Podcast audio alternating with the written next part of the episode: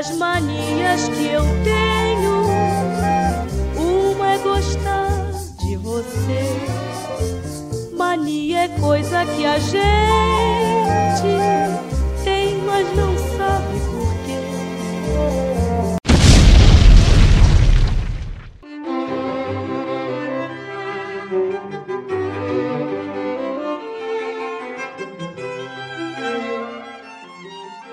bem-vindos ao Ideia Errada número 26.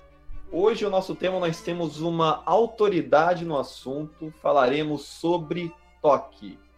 O nosso convidado de hoje, an antes de introduzir o nosso convidado, eu vou primeiro falar, chamar, apresentar os participantes do cast. Nós temos hoje Leandro José. Bom dia. Pedro Penaforte. Pela primeira vez, a ideia é certa. Bom dia. temos o Ricardo Lima. Eu, eu novamente aqui, bom dia. Eu sou o Ricardo de Sorocaba para ajudar a diferenciar do Lima. É, e hoje o Ideia Errada tem a grande honra de receber o José Milton Kotzen. Só pegando uma palhinha para apresentar um pouco do que é o nosso convidado hoje. Ele é psicólogo, psicanalista, é, consultor em gestão empresarial e gestão de pessoas e tem uma empresa de treinamento e desenvolvimento na área de inteligência emocional há mais de 30 anos. O Ideia Errada tem a grande honra de receber José Milton Kotzen. Seja muito bem-vindo, Milton. Olá, Ricardo. Eu aqui agradeço a você, ao Ricardo Lima, ao Leandro, ao Pedro, pelo convite, eu me sinto lisonjeado e naquilo que eu puder colaborar com um pouco do meu conhecimento, estou à disposição. Milton, mesmo você sendo psicólogo, já tendo uma carreira consolidada, já sendo bem conhecido aí em todo o meio acadêmico, qual é a sua relação com o rádio? Eu fui convidado para ir para Jovem Pan na época que era trabalhávamos eu, César Filho, uh, César Filho ainda estava lá ainda, tinha uh, Sérgio Leite, Paulo Leite, uma, uma turma da, do início da Jovem Pan, da época que a Jovem Pan uh, dominava, não que ela não domine hoje, mas dominava muito mais o rádio na época. E eu assumi. Eu acho que também, eu acho que também o repertório da Jovem Pan nesse período ele era mais diversificado, né? Ele não era, apesar do título Jovem Pan, ele não era focado só numa faixa do jovem, né? Havia de tudo ali. Eu Pedro, eu diria que naquela época, sim, era completamente jovem, porque nós éramos jovens, né? Eu fui para lá com 22 anos de idade e outros amigos lá também eram jovens. Como eu disse, para você ter uma ideia, uma das pessoas que mais despontaram no meio artístico, vamos dizer assim, foi o César Filho. E ele, naquela época, também tinha uma idade por aí, era dois anos, um ano mais novo do que eu. Para você ter uma ideia, na Jovem Pan daquela época, o Emílio Surita era o meu folguista. Você tá de brincadeira? Não, é, isso é história, isso, isso, é real, acontecia real. Emílio é um cara, um cara assim, muito legal, gosto muito dele. Nós não temos tanto contato quanto eu gostaria.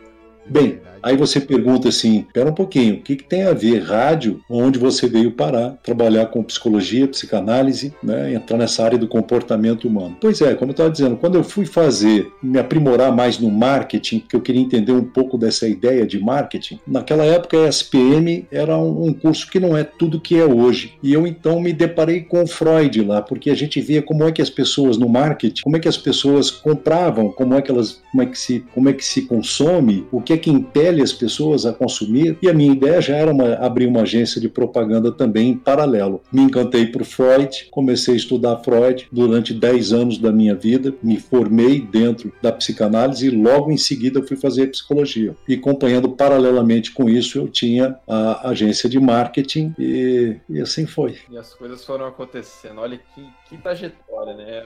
Foram acontecendo. Na verdade, eu montei uma empresa de marketing, eu pulei para dar suporte para empresas que estavam chegando no Brasil na época. Não era uma agência de propaganda, que também tinha propaganda, mas era de marketing. E quando chegou a Restico no Brasil, nós demos suporte para o McDonald's um período é, para ajudá-los em, em questões que outras empresas franqueadoras também tinham, que era quando dá certo, dá certo, né? Porque o que, que é uma franquia? Tudo padronizado, todo produto, né? Tudo igualzinho. Dois hambúrguer, carne, queijo especial, cebola picles com pão com gergelim. Tudo se padroniza. Franquia é isso, é um serviço, é um produto padronizado para servir uma determinada necessidade da população. Isso é a definição, talvez, de, de pelo menos que eu entendo, de franchise. E quando isso aconteceu, é, muitas as pessoas tiveram problemas sérios. Elas achavam que é, abrir uma franquia era uma coisa simples, fazer um serviço simples. E a minha ideia de fazer marketing era para dar suporte exatamente aí também. Então nós abrimos uma empresa de franchising coligada à nossa empresa de marketing para dar esse suporte. E a gente começou a se deparar com muito comportamento ruim. O cara ficava no banco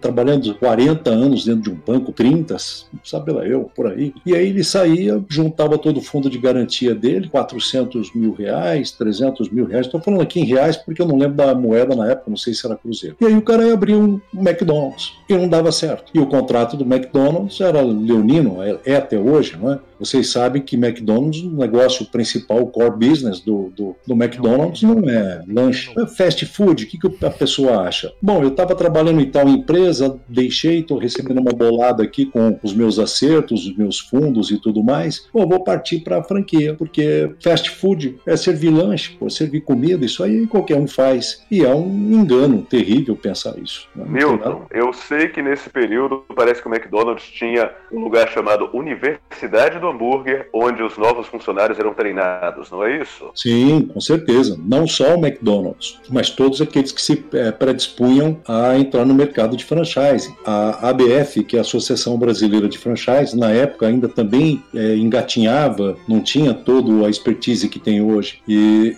então é, é preparar o pessoal era, era a grande sacada, né? Deixar porque a, a, ideia, na época, quando eu lembro, fui apresentar uma tese que a gente deveria preparar as pessoas, não, não no sentido técnico, não, não é com a visão cartesiana, não, mas com a visão é, é, emocional mesmo, comportamental. Nós temos que olhar o comportamento do indivíduo. Você traz a pessoa para cá, ela assume a franquia, mas ela não tem uma estabilidade emocional, ela não tem uma capacidade de gestão que é diferente de gerenciamento. Gerenciar, você gerencia coisas, você gerencia processos. Agora, fazer gestão é você, além de ter processos e coisas, você tem gente, que é o mais difícil ainda. O grande problema sei que a partir do fim dos anos 90, a grande demanda de funcionários acabou diminuindo a qualidade do treinamento do McDonald's. Então muitas pessoas estão entrando despreparadas. Ah, perfeito. É, não mudou muito até hoje, né, Pedro? Mas complementando essa ideia, para a gente não, não ficar no tema, não é? No franchising, você padroniza tudo, só não padroniza uma coisa: gente. Perfeito, seria realmente impossível padronizar a pessoa, realmente perfeito.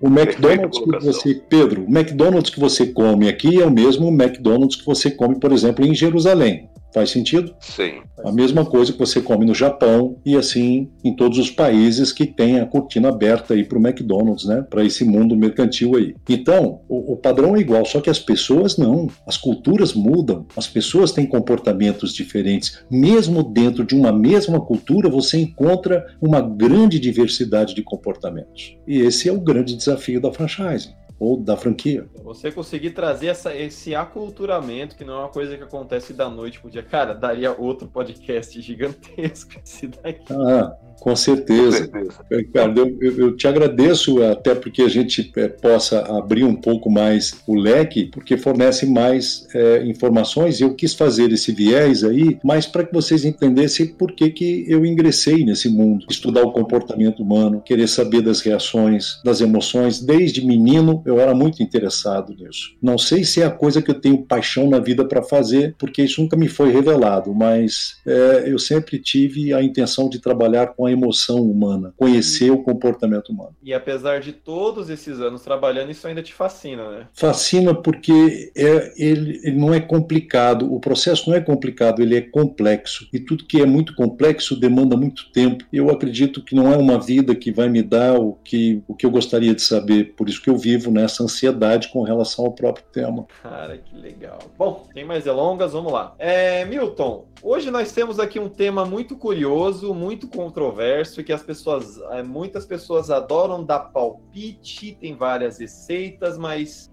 ninguém sabe ao certo como funciona, ninguém sabe quando que isso é problema, se não é. Hoje o nosso tema é toque. Milton, passa pra gente, o que, que seria da sua definição de toque? Para a gente situar os, os, ouvintes aí. Bem, toque como a, a própria é, abreviatura aí, ou abreviação né, do, do, do nome é, por extenso, que é um transtorno obsessivo compulsivo, e dentro da visão médica psiquiátrica, dentro da área da saúde, é, transtorno é um nome mais carinhoso dado para doença. Antigamente, falar em doença era uma coisa muito pejorativa, um, nada muito acreditável a qualquer pessoa. Então, nesse sentido, a comunidade científica preferiu, a partir do momento, um certo momento, quando os códigos de, de doenças internacionais, como por exemplo o CID, que é muito usado no Brasil, Código Internacional de Doenças, assim como é também o DSM é, nos Estados Unidos, resolveram então é, denominar de transtorno e deixar de lado a ideia de doença, mas sendo dentro do mesmo parâmetro. Então, o toque é o transtorno obsessivo compulsivo. Vou só dar uma detalhada superficial. Por que obsessivo compulsivo? O que é que faz essa composição? Porque a obsessão é da ordem do pensamento. Tudo que se diz a respeito da obsessividade no toque, nós estamos falando do pensamento do indivíduo. E tudo aquilo que é compulsivo é da ordem do fazer, é da ordem da ação, é quando o sujeito se comporta. Então, a obsessividade está nos pensamentos e a compulsividade no comportamento. Caramba, é, é, é pensamento e a execução ali. Isso a gente poderia, sei lá, encapsular o toque nisso daí. Mas, Milton, me diz uma coisa: é, é possível, é, é, seria seguro dizer que todos nós temos um nível de toque baixo? Existe algum grau? Existe alguma classificação? Toque? Ou existe só uma classificação geral? Fala, olha, você tem toque, é necessário que a gente inicie o tratamento. Tem alguma diferenciação do, Bem,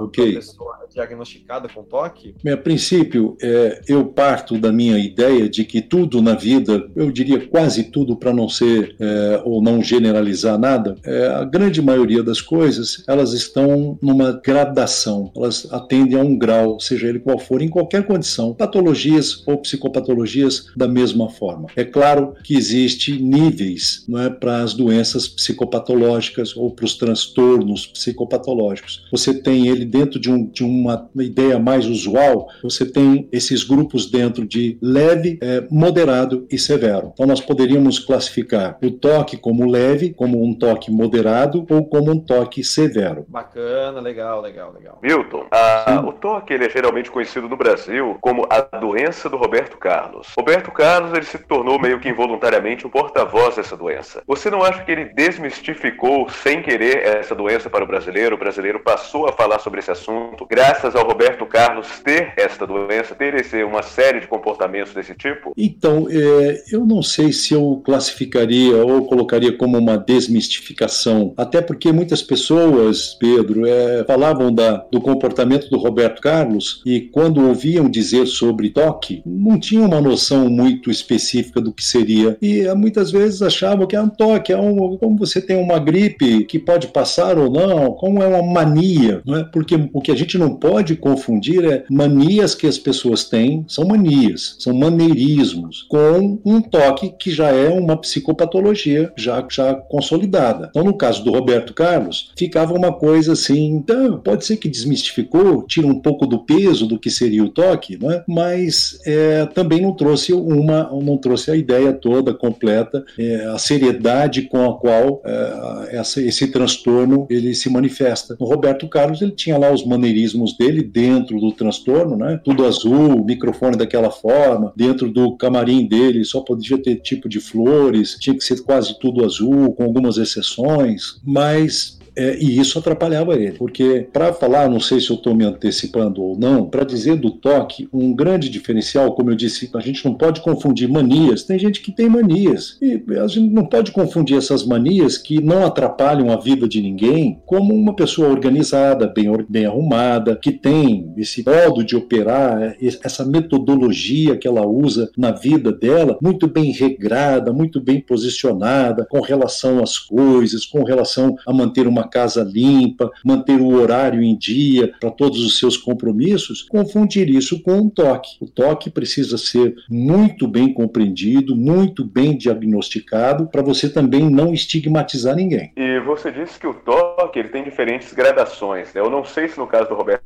Carlos ele realmente chega a ter um toque severo ou se são manias né, elevadas, por assim dizer. Você poderia nos dar um exemplo dessas gradações do toque? Até que ponto aquilo chega a prejudicar a vida da pessoa? O que é um toque leve e o que é um toque severo? Entendi, Pedro. Então vamos, vamos analisar da seguinte maneira. No caso do Roberto Carlos, eu não conheço é, todo o histórico dele, então não posso dizer, seria uma, seria uma forma leviana minha falar a respeito de um diagnóstico que outro profissional está lá trabalhando com ele. Mas daquilo que eu percebo, daquilo que é narrado pelos bastidores, o toque dele é um toque de moderado para severo. Porque o que é que faz, ou o que na verdade transforma, qual a porta de passagem do maneirismo, da mania para o transtorno, para a doença em si? É quando você não consegue deixar de fazer aquilo, você não fica em paz, aquilo atrapalha a sua vida pessoal e atrapalha também a sua vida profissional. Então o Roberto Carlos, ele tinha problemas que quando não, não tinha aquele suporte de microfone, ele não subia no palco. Quando o, o camarim não era preparado da maneira que ele queria, ele não entrava no camarim e já houve histórias, eu não posso te afirmar isso, de que ele tenha desistido de alguns shows em função de não ter aquilo que ele necessitava. Então o toque dele pode ser considerado um toque de moderado a severo porque atrapalha a vida dele. Ele não, ele não faz, ele não dá continuidade sabendo que aquilo está ali do lado dele, entende? Tem, um, tem, um, tem uma coisa ali que não está legal, que não encaixou bem e a ideia dele obsessiva fica em cima daquilo e ele precisa ter um comportamento. Quando não está igual, essa obsessividade mostra que não está batendo, o comportamento dele é fugir. Milton, no caso do Roberto Carlos, um dos toques dele que eu mais fico surpreso é o, o caso dele não poder sair pela mesma entrada que ele entrou. Ele sempre tem que entrar por uma entrada e sair por outra. Qual seria o risco de você forçar uma pessoa a quebrar o toque dela?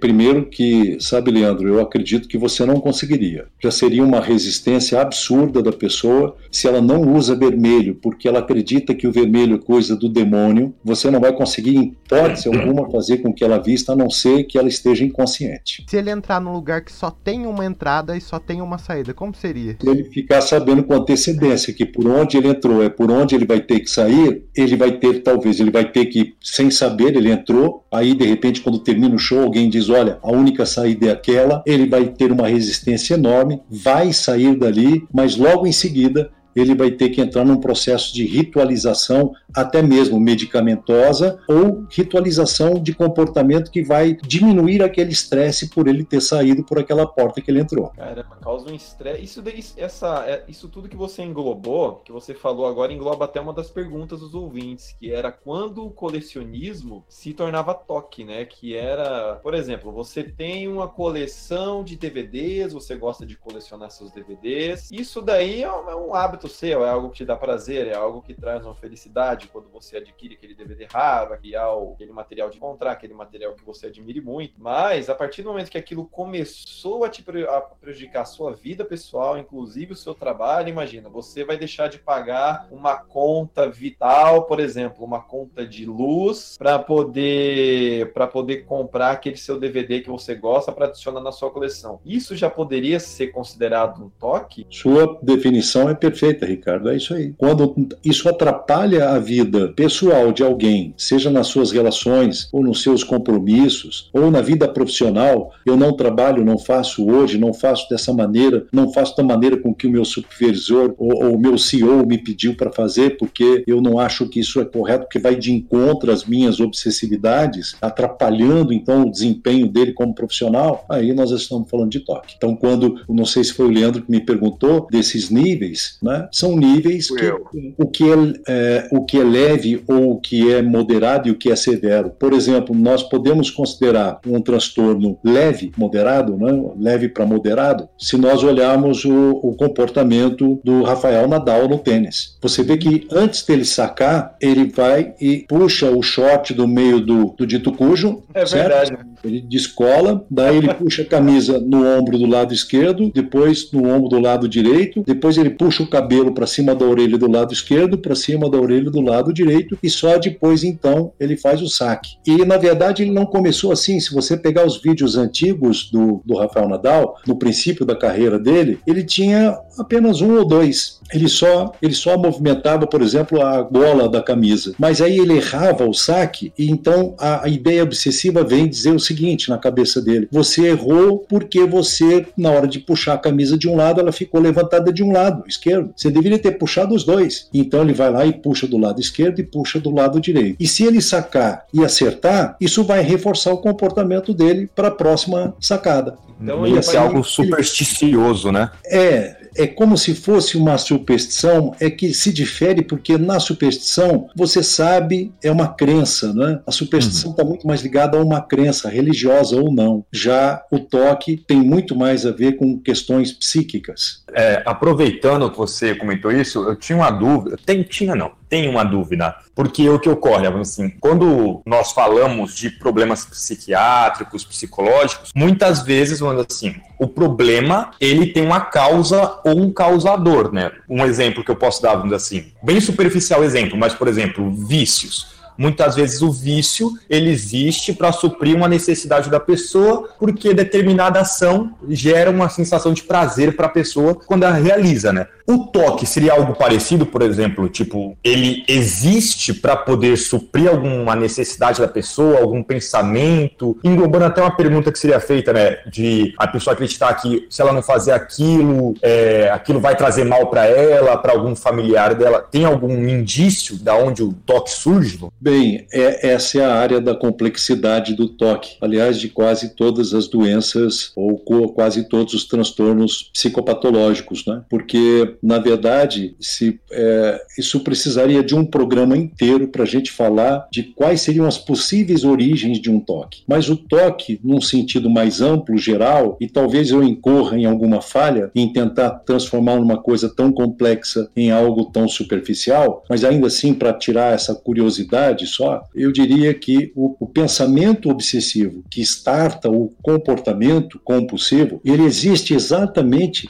para suprir um outro maior que eu não desejo. O que Lacan chama de fora-clusão, o que Freud diz é, colocar para fora do, da, da consciência, deixar no inconsciente. É algo que meu consciente, que meu ego não suporta conviver com aquela ideia, eu tiro aquilo fora. Só que aquilo existe em mim. A gente não, isso não é igual que se diz por aí no popular, né? Vamos botar uma pedra em cima do assunto. Primeiro que não existe pedra e primeiro que o assunto não é só o tema, mas é o sentimento que envolve ele. Então você não põe pedra em cima do assunto, ele existe lá. Aquilo é um aspecto da pessoa, né? Você não pode simplesmente um aspecto que existe na pessoa, um aspecto seu, né? Assim como qualquer pessoa. Ah, eu sou uma pessoa mais humorada, ok, precisa pôr uma pedra em cima disso e vamos suprimir isso daí completamente. Isso não existe, né? É não. um pedaço ali que existe, é um pedaço vivo, né? Pois é. Então, como, como existe lá uma ideia que o toque, o pensamento obsessivo que começa por ele, não é? Uma ansiedade maior e aí leva a pessoa a ter o toque. Geralmente começa com uma ansiedade maior e ela não tange para outra psicopatologia patologia que é o TAG, transtorno de ansiedade generalizada. Ela vai para o toque. Então, forma, a formação do toque tem uma origem em pensamentos ansiógenos e o que é ansiedade também para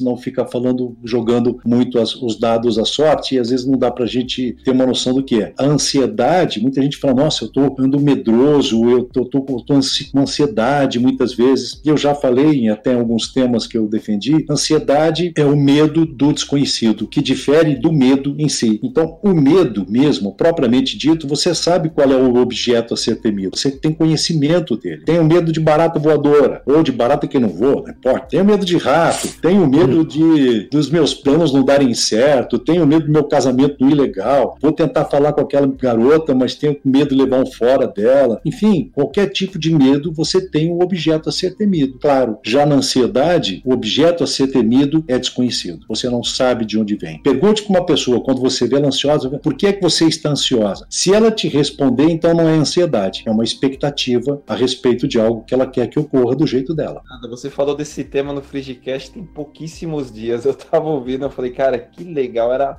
como que era? era acho que a, a expectativa é, é algo, a sua ansiedade é a sua expectativa contaminada, alguma coisa assim, a sua perspectiva. É, a, a, eu falei com relação à meta, né? A expectativa, de uma certa forma, ela é um precursor de meta, não é? Isso, exato. Meta. Você fala, qual é a sua expectativa com relação a tal coisa? Ah, que meu time ganhe, que o Palmeiras tenha um campeonato mundial. Essa é a minha expectativa. Não sei se o palmeirense tem. De maneira positiva ou negativa, hum. exato. Falou exatamente disso. Peace. Exato. Então, essa é a minha expectativa. A, a, expectativa, quando ela é positiva, legal, ela é contagiada, né? Você vai. Ou ela, ela é contaminada. Então, a expectativa é a sua meta, contagiada ou contaminada. É, Milton, uma dúvida. É, o toque, ele desencadeia outras doenças? Você falou da origem que pode desencadear toque, mas a pessoa desenvolveu o toque hoje. que mais ela poderia, assim? Tem casos de que ela desencadeia outras doenças psicológicas ou não? Olha, eu desconheço na literatura da saúde, tanto mental quanto física, mas principalmente na mental, é, algum tema voltado nesse sentido, dizendo que o toque é precursor de alguma outra psicopatologia. Ah, o que a gente pode entender é que, junto com o toque, pode-se ter outras psicopatologias também, mas que ele é, acarrete um outro sintoma é, psicopatológico, eu desconheço. Ele é, é, se bem que ele em si ele já consegue fazer um estrago gigantesco, dependendo já, do grau. Porque, é, sabe, Ricardo, é, quando a gente é, fala do estrago que faz o toque, nós poderíamos até citar alguns casos. É, vamos pegar um clássico. Você falou, se eu não me engano, quem tinha dito a respeito do Roberto Carlos é um clássico no Brasil. Sim. Eu coloquei para ilustrar a conversa o tenista Rafael Nadal, mostrando quem tiver a oportunidade de assistir ele jogando, você vai ver claramente o que eu estou falando. É óbvio, não tem coisas, não tem nada implícito, nada, não está tá explícito mesmo. Para quem é cinéfilo e, por exemplo, com, gosta de cinema, né, já teve a oportunidade de assistir O Aviador? Sim, com Leonardo DiCaprio. Leonardo DiCaprio, não é? Foi isso mesmo. Ele protagonizou, se eu não me engano, Howard Hughes, que era um americano milionário na época, assumiu uma fortuna lá, né, herdou um, um dinheiro, fazia cinema, fazia aviões e uma série de outras coisas. Para quem quiser ver um grau severo de toque, assista o filme. Howard Hughes, se não me engano, no fim da vida nem mesmo saía da cama, ele fazia tudo lá na cama mesmo. Exato, Pedro, é isso mesmo. Ele foi definhando, definhando e morreu quase que enclausulado, clausulado, né? Ele não teve acesso a muito tratamento porque é, na época não se tinha, pouco se conhecia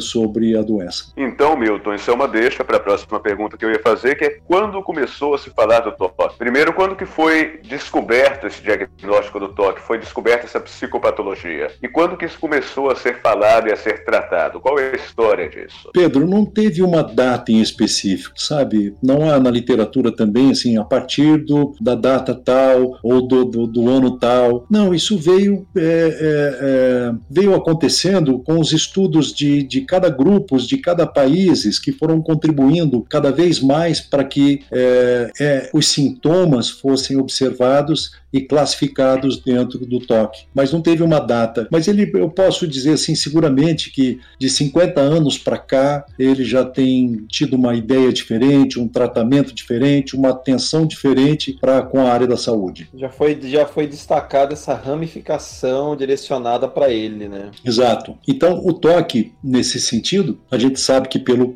dar, dar a ideia do conhecimento do, de, dos sintomas reunidos, o que seria o toque, veio um agrupamento, vamos dizer assim, um, sabe, conhecimentos multidisciplinares que levaram a um diagnóstico é, mais, é, mais consolidado. Lembrando que, ainda assim, a própria é, área da saúde mental ela é muito discutida e discutível, porque os diagnósticos muitas vezes são muito parecidos. É por isso que precisa se ter um cuidado muito grande com isso. Tem gente que anda na rua contando, por exemplo, os traços. Tem um filme também, que ele é até um filme de humor, chamado Toque, Toque, Toque, uma coisa assim. É um filme, não sei se espanhol, de origem europeia, eu não tenho uma ideia, que trata também disso. Mostra o caso quando é transtorno e, e, também aparece coisas que não são, né? Mas lá o foco deles é muito mais mostrando o transtorno. Mas tem gente que anda contando, eu, às vezes, eu, eu conto na minha cabeça coisas que eu vou fazer. Eu vou escovar os dentes, eu conto até 15. Mas se eu não contar, eu não vou deixar de escovar os dentes. Se eu contar até 20, isso não vai atrapalhar minha vida também. Agora, o toque ele começa a ficar severo e assim foram se agrupando esses sintomas para dar o diagnóstico para aquela pessoa que ia na porta de casa, trancava a porta de casa, voltava, deitava e ficava pensando: será que eu tranquei mesmo? A questão da ideia do que é normal e do que é patológico também é muito discutido. Já muitos poetas disseram que de perto ninguém é normal. Né? Tem um, um grupo, uma banda que não me recordo o nome agora, que ela diz: o que é que você faz quando ninguém está te vendo? Imagina se É alguém pudesse. capital inicial. Capital inicial, Pedro, é isso mesmo. Então, o- você imagina, faz uma ideia assim: o que é que você faz na sua casa quando você está sozinho, ninguém está te vendo? Imagina se alguém pudesse filmar aquilo e colocar na rede social. Houve já um experimento, é, eu não me recordo agora de qual foi a universidade, mas nos Estados Unidos, um experimento, se eu não me engano, de uma, de uma faculdade de administração que colocaram seus alunos para serem é, institucionalizados. Enfim, vamos pegar essa quantidade de alunos para que vocês tenham conhecimento sobre o comportamento humano. Vamos pegar uma turma lá dos formandos, pegaram 20 e colocaram dentro de um manicômio, pedindo que os seus parentes os levassem, dizendo: olha, ele tem um transtorno, ele está se comportando esquisitamente, ele está diferente. E institucionalizaram aquele grupo lá de jovens, para depois verem o que, que os médicos iam falar com relação àqueles que estavam lá internados. Você sabe qual foi o grande problema desse experimento? Foi tirar o pessoal de volta. De Sério? repente, todo mundo passou por maluco. Todo mundo foi considerado, nenhum psiquiatra deu aval para liberar fosse. Você tá de brincadeira. Pegaram pessoas saudáveis e fizeram saudáveis. experimento.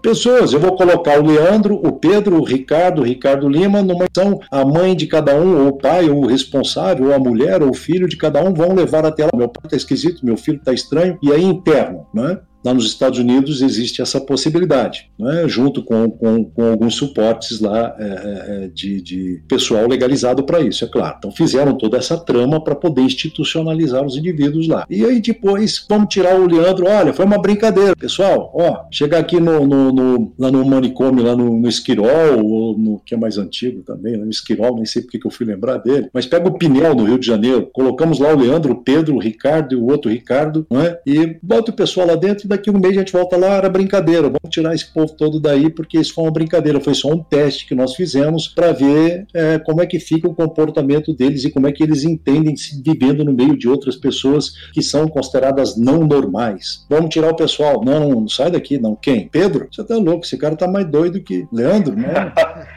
Eu ia acabar gostando. O problema de me colocar no lugar desse é que eu iria acabar gostando. Eu não ia querer sair. Pois é, e- e esse é o maior problema, né? Você acabar encontrando uma identidade lá dentro, se identificando com as coisas, né, Pedro? Agora, nos Estados Unidos, teve um período que era, digamos, uma moda institucionalizar quem apresentasse qualquer comportamento supostamente anormal. E isso levou até uma série de lobotomia em pessoas que não tinham nada. Como, por exemplo, a irmã do presidente Kennedy, Uhum. né, que foi lobotomizada só por ter um comportamento agressivo. Perfeito. Pois é, porque um caso clássico da nossa literatura é só você ler o Alienista, para quem tiver a oportunidade né, na leitura do Alienista. É, eu não vou contar o caso, mas é mais ou menos aquele que queria um manicômio, colocou a cidade toda dentro do manicômio, só ficou ele para fora, porque ele foi diagnosticando todo mundo. Quando viu, a cidade toda estava dentro do manicômio e ele era o único que estava do lado de fora e ele se questiona quem era o doente. E tem uma Quem- série na Netflix que, que, que, que aborda essa época dos alienistas. É bem legal. Perfeito. é. E a ideia é essa mesmo sobre o normal. Alguém aí consegue me dizer o que é normal? O que você classificaria como algo normal, né? Que era até a próxima pergunta. Como que a gente diagnostica? Existe é, tratamento,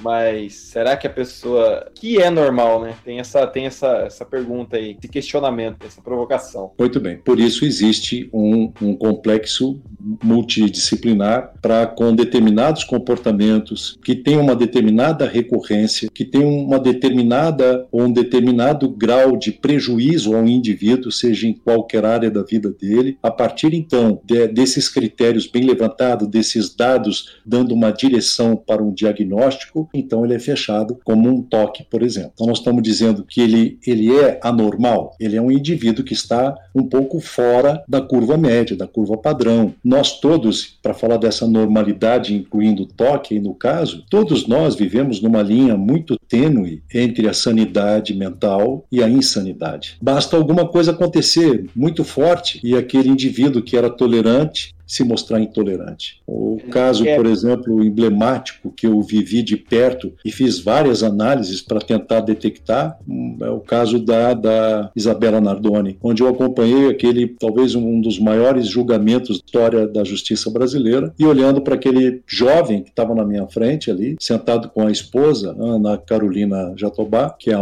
era madrasta, eu ficava vendo, pensando comigo, um jovem muito bem formado, já fazendo, se eu não me engano, ele estava no último, agora não me lembro bem, não me, o foco não era ele, mas pronto para fazer a OAB.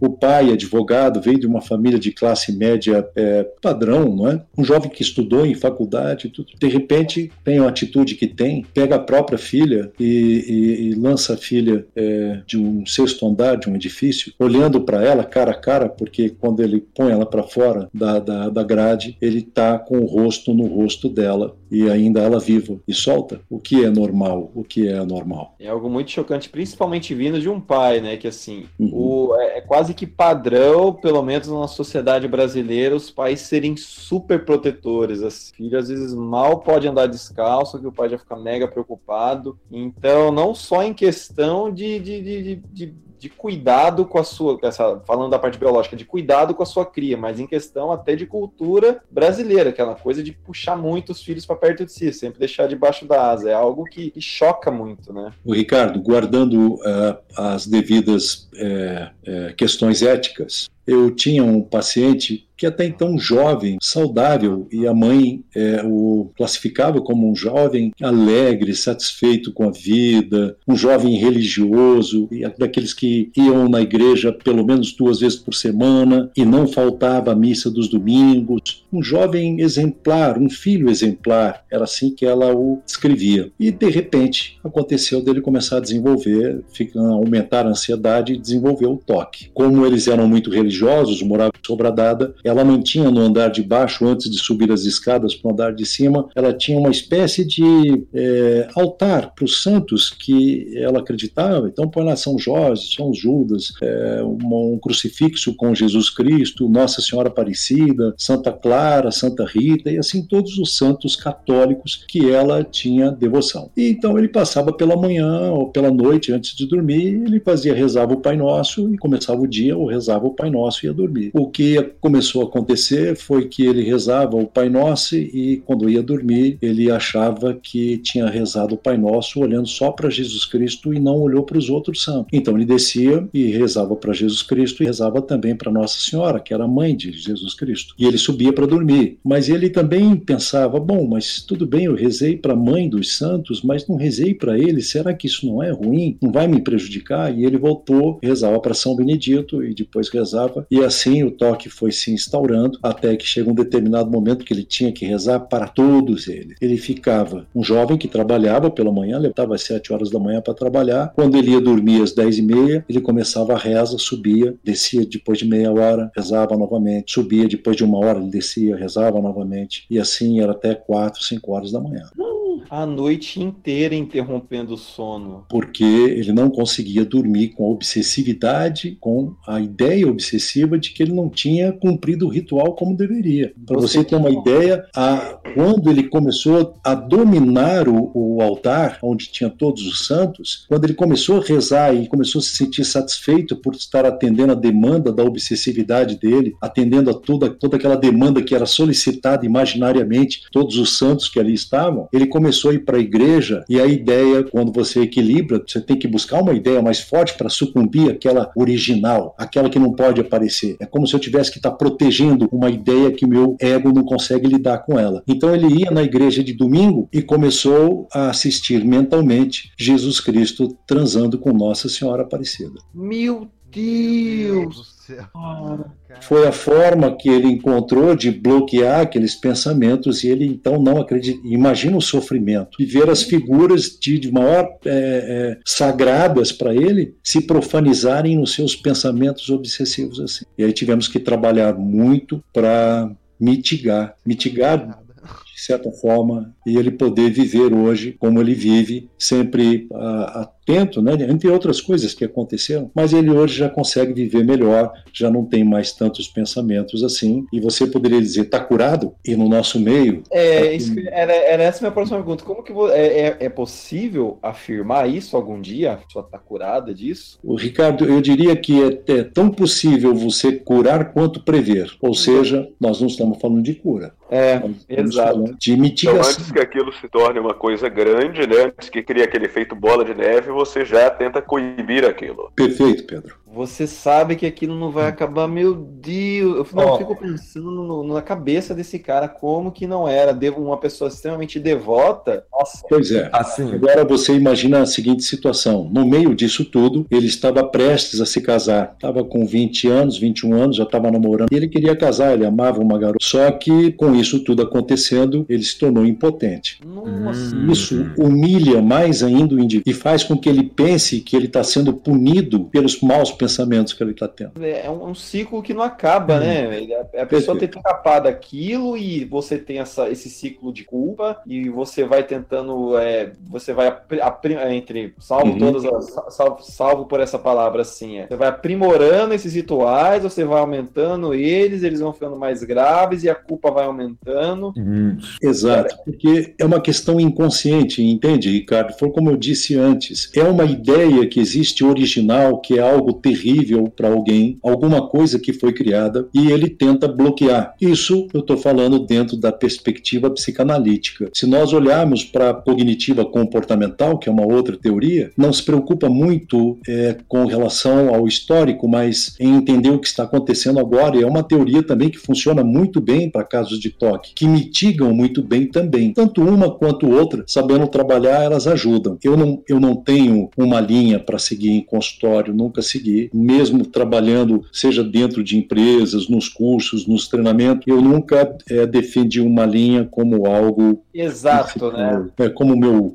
a minha guia, sabe? Até porque eu acho que todas as linhas, se elas se juntassem hoje num esforço descomunal e conseguissem encontrar novas formulações, ainda ainda assim, elas não dariam cabo do sofrimento humano hoje. Milton, você contou desses casos, esse caso bizarro que você presenciou, você, você ajudou a tratar, né? Você falou Isso. também da, da, pessoa que tem o hábito de andar contando as faixas da rua. E eu me recordei uhum. de uma música antiga dos anos 50, gravada pela Dolores Duran, se chama Manias, né? Que ela, entre as manias que eu tenho, uma é gostar de você. E aí ela você fala... Canta bem. Ô Pedro, você canta bem. Obrigado, obrigado. Sou ator de teatro, teatro musical também, agora estou entrando nesse meio. Ah. E também já trabalhei numa rede de TV local, mas agradeço elogios. Oh, mas essa música, essa música, ela fala de é, e guardar fósforo usado dentro da caixa outra vez, que é uma mania pequena. E aí eu ia aproveitar essa deixa para te perguntar, quais tipos de manias, de toques, quais os mais pitorescos que você já presenciou ou já ouviu falar, além desse cara do santo? Bem, aí existem, Pedro, Pedro, outros casos que eu não vou, é, não posso, segundo meu próprio conselho, é,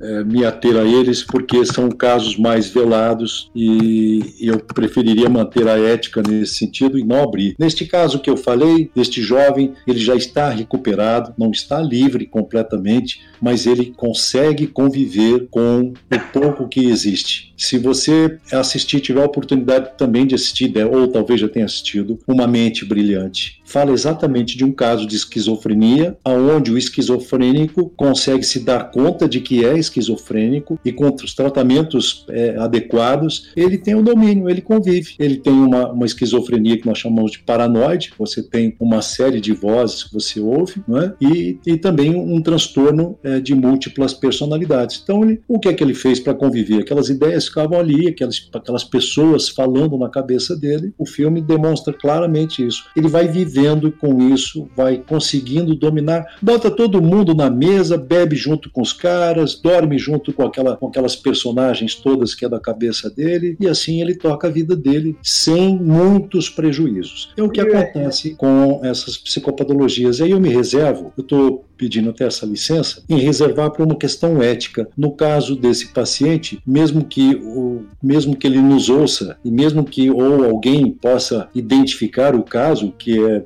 raro, é difícil também, eu sei, mas não fica tão antiético quanto outros casos que são emblemáticos até para dentro de consultório. São muito distintos, sabe? Dentro da ética, você não, claro, não vai comentar os que você participou do tratamento de alguma maneira, o que testemunhou. Mas e dentro do seu estudo das psicopatologias, o que você já ouviu falar de casos curiosos de toque? Pois é, é como eu te disse, são esses casos em que a pessoa tem que, é, durante a noite toda, ficar verificando se a porta está fechada, se é, desligou a geladeira, se ela, é, ela deveria ter ido até um determinado lugar à noite, mas ficou com preguiça. Quando deitou, ela teve que se levantar e ir lá fazer de novo. Depois, quando se deitou de novo, achou que não foi feito como deveria, retorna e faz novamente. Eu, eu não sei te dizer se tem um caso curioso, né? Um caso curioso. Estes que eu citei da mídia, né, como o caso do Howard Hughes, que é público, como o caso do Nadal, que é público, a gente já vê algumas bizarrices ali comportamentais, que é o Sim, que no caso, porque como no é caso do Howard Hughes, um que eu acho muito interessante é que ele guardava a própria urina. Ele não conseguia se desfazer. E eu vejo, já estudei, já li sobre isso, que é um padrão de pessoas que não conseguem se livrar dos próprios dejetos. Eles guardam aquilo. Tudo que eles produzem do corpo, eles guardam. Pois é, Pedro, todo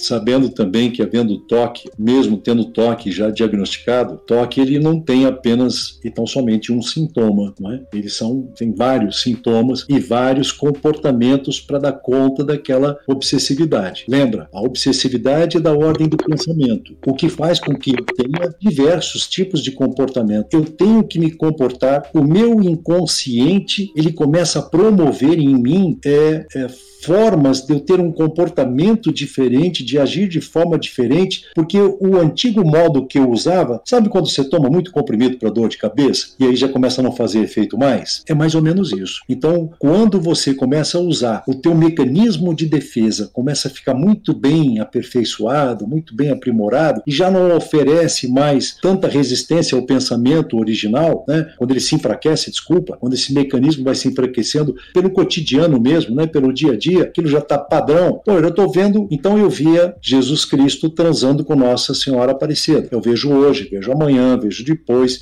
vejo assim durante um tempo que isso já não me causa o impacto que deveria causar para bloquear aquela, aquela ideia original. É, isso entra também no, no filme que você comentou de Uma Mente Brilhante, do, do matemático John Nash, que Perfeito. chega ao final do filme que ele já está convivendo com aquilo, e é uma cena até engraçada, que chega uma estudante nova, fala, olha, eu gostaria que você me mentorizasse nisso, nisso e nisso, ele para outros estudantes em volta dela e pergunta: Fulano, essa pessoa que está na minha frente é real?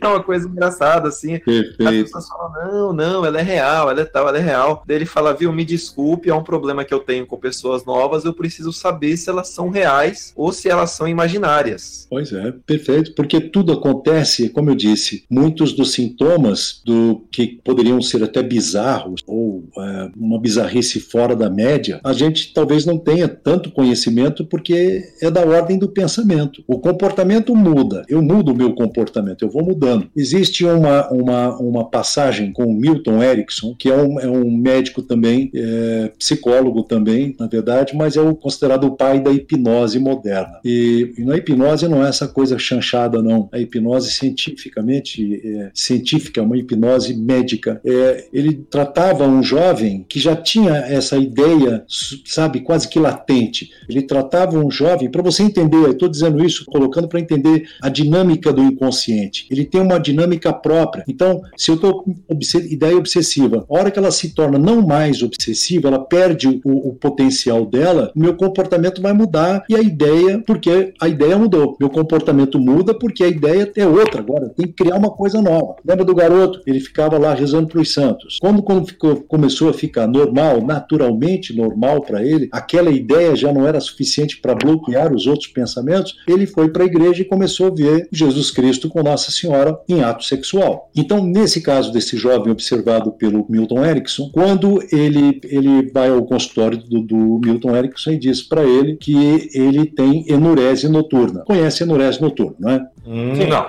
Faz xixi à noite na cama, Ah, sim. ok? Ah, eu E tenho a gente- Claro. grande parte das crianças eh, tem por pela falta de controle dos esfíncteres. Mas depois que passa a controlar os esfíncteres, determinada idade, começa a ter controle. E às vezes não. Por uma psicopatologia qualquer, desconhecida, por um trauma qualquer, a criança continua ainda vivendo cama à noite. Era o caso desse jovem com 22 anos de idade e que procura o Dr. Milton Erickson porque ele está apavorado com a ideia de que vai casar e pela religião que não permitia relações sexuais antes do casamento, o pânico dele era muito grande. Como é que eu vou dormir com a mulher de núpcia e os dois acordar num mar de urina, não é? Como é que eu vou acordar? O que, que eu vou dizer para minha mulher todo Então esse pânico levou ele a procurar o Milton Erickson. Eles fizeram um trabalho muito legal na época. Isso tem um relato de Milton Erickson sobre esse assunto, até que eles conseguem dominar essa ideia, sabe? Fazem um trabalho em que é, eu vou resumir isso aqui de uma forma bem simplista. Era enquanto ele dormia, o trabalho foi feito para que ele respondesse a uma voz que à noite aparecia para ele de maneira